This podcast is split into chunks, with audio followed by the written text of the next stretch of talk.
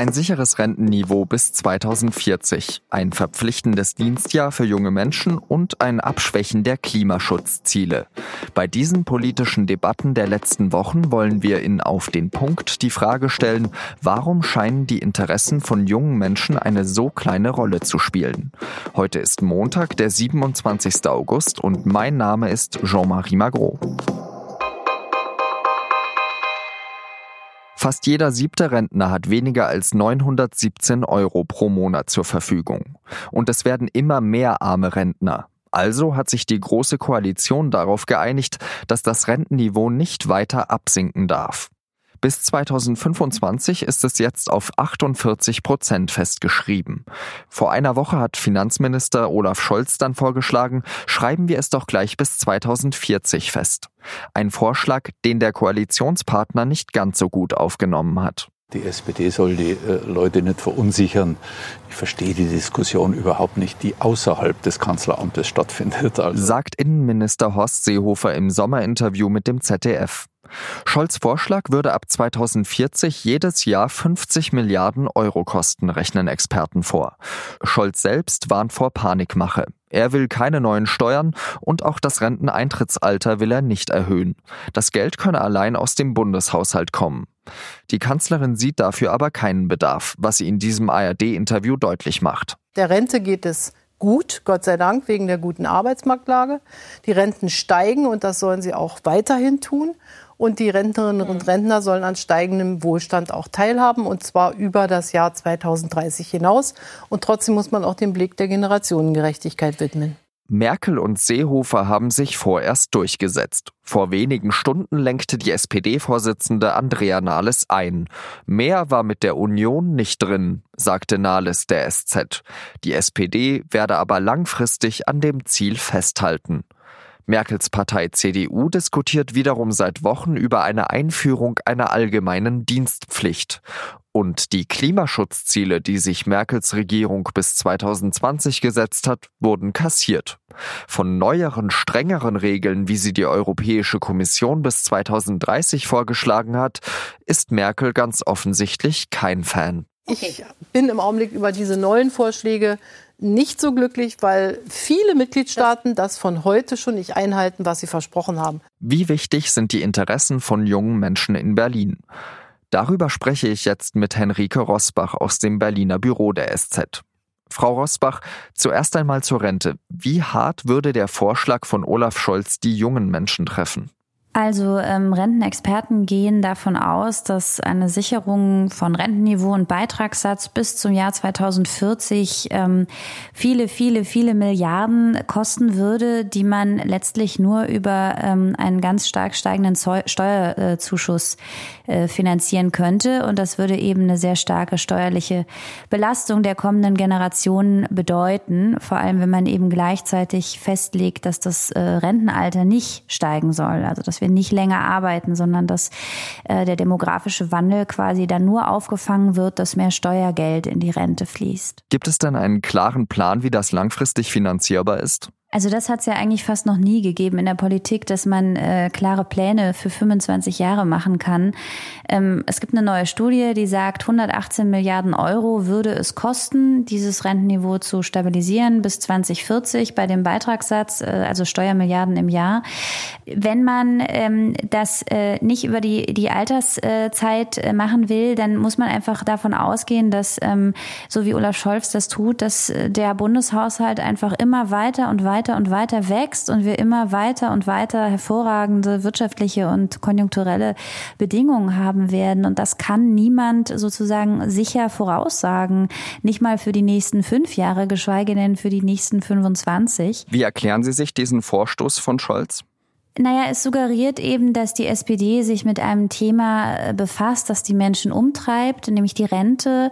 Ähm, Fakt ist aber, wenn man eben dieses Versprechen komplett finanzieren möchte aus Steuermitteln, dann ist das natürlich eine äh, wahnsinnige Belastung, genau für die, denen man äh, hier suggeriert, wir tun was für euch und wir denken auch an euch. Und solange man keinen seriösen Vorschlag macht, wie ein solches Versprechen zu finanzieren ist in einer Gesellschaft, die einfach immer älter wird, kann man dem einfach nicht so wahnsinnig viel Glauben schenken. Aber es ist eben ein, ein würde ich sagen, Partei- und vielleicht auch wahltaktisches Manöver. Wer vertritt denn aus Ihrer Sicht in der Rentenpolitik jetzt speziell eigentlich am besten die Interessen der jungen Generation? Naja, also das nehmen natürlich alle für sich in Anspruch, also sowohl der Sozialminister als auch die Union. Aber Fakt ist einfach, dass die Rentenpolitik, so wie sie im Moment aufgestellt ist, in den nächsten Jahren noch funktionieren wird. Und wenn dann die geburtenstarken Jahrgänge ab 2025 zunehmend in den Ruhestand gehen, dann wird es eben für die, die das weiterhin finanzieren müssen, tendenziell teurer. Und äh, früher oder später, und das ist einfach ein Aspekt, da sollte die Politik sich vielleicht auch langsam ehrlich machen, werden wir auch länger arbeiten arbeiten müssen. Und zwar noch länger als bis 67, was ja bisher sozusagen die Zielmarke ist. Denn wir werden alle, äh, wir werden alle älter, wir arbeiten äh, nicht entsprechend länger. Und das kann in so einem System, wie wir es bei der Rente haben, mittelfristig irgendwann einfach nicht mehr hinhauen. Es geht ja nicht nur um die Rente, sondern in den letzten, ähm, in der letzten Woche wurde zum Beispiel auch über Klimapolitik diskutiert oder über die Einführung einer Dienstpflicht. Äh, warum spielen da die Interessen der jungen Menschen, um die es da eben eigentlich auch geht oder vor allem geht, äh, eine eher untergeordnete Rolle? Das weiß ich gar nicht, ob die Interessen der jungen Leute generell eine untergeordnete Rolle in Berlin spielen, aber man muss sich einfach mal anschauen, wer ähm, in Deutschland sozusagen wählt, wer wählen darf. Man darf zwar ab 18 wählen, aber hin und wieder muss man sich natürlich auch fragen, ist die Jugend engagiert genug? Geht sie denn auch genug zur Wahl? Und wenn man dann äh, sich teilweise die Analysen anschaut, dann ist das eben nicht immer so, ne? dass die Jugend sich dann das Gehör verschafft, das sie eigentlich sich verschaffen müsste, wenn es um ihre äh, Dinge geht. Also wenn man zum Beispiel beim Brexit schaut, ähm, da waren die Jungen ja ganz empört und enttäuscht und verzweifelt, als äh, Großbritannien für den Brexit gestimmt hat. Und wenn man sich dann angesehen hat, wie geschlossen die Älteren zu der Abstimmung marschiert sind und äh, wie gering die Beteiligung bei den Jüngeren war, dann ist einfach klar, so kann es dann auch nicht funktionieren. Die junge Generation sollte sich mehr Gehör verschaffen, sagt Henrike Rosbach aus dem Berliner Büro der Süddeutschen Zeitung. Vielen Dank nach Berlin und jetzt drei weitere Nachrichten, die an diesem Montag wichtig sind. Nach dem Tötungsdelikt auf dem Chemnitzer Stadtfest sind Haftbefehle gegen zwei Tatverdächtige beantragt worden. Es handelt sich dabei um einen 23-jährigen Syrer und einen 22-jährigen Iraker. Beide waren am Sonntag vorläufig festgenommen worden. Sie seien dringend tatverdächtig, nach einem Streit ohne Grund mehrfach mit einem Messer auf einen 35-jährigen Deutschen eingestochen zu haben. Das Opfer verstarb später im Krankenhaus. Als Reaktion marschierten am Sonntag etwa 800 Menschen durch die Chemnitzer Innenstadt, darunter mutmaßlich Rechtsextreme. Es kam zu Zusammenstößen mit der Polizei. Zudem sollen Passanten angegriffen worden sein. Bayerns Grenzpolizei hat rund 1750 Anzeigen wegen Straftaten und anderen Ordnungswidrigkeiten erstellt, seit sie ihre Arbeit Mitte Juli aufgenommen hat. Nach Angaben von Bayerns Innenminister Joachim Herrmann und Bundesinnenminister Horst Seehofer wurden auch mehrere Schleuser festgenommen.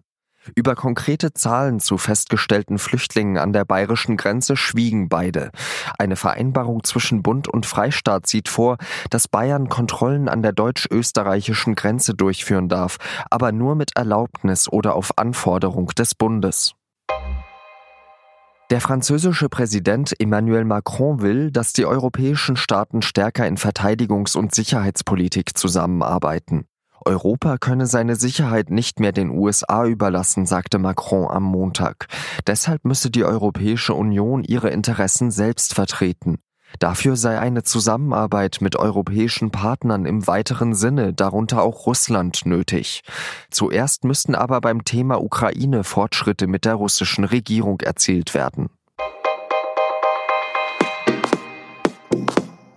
Das war auf den Punkt der SZ Nachrichten Podcast. Redaktionsschluss war 16 Uhr.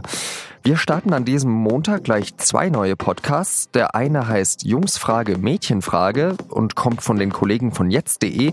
Der andere heißt Und nun zum Sport und wird von den Sportredakteuren moderiert. Wir freuen uns, wenn Sie reinhören. Ich wünsche Ihnen eine schöne Zeit und sage Adieu.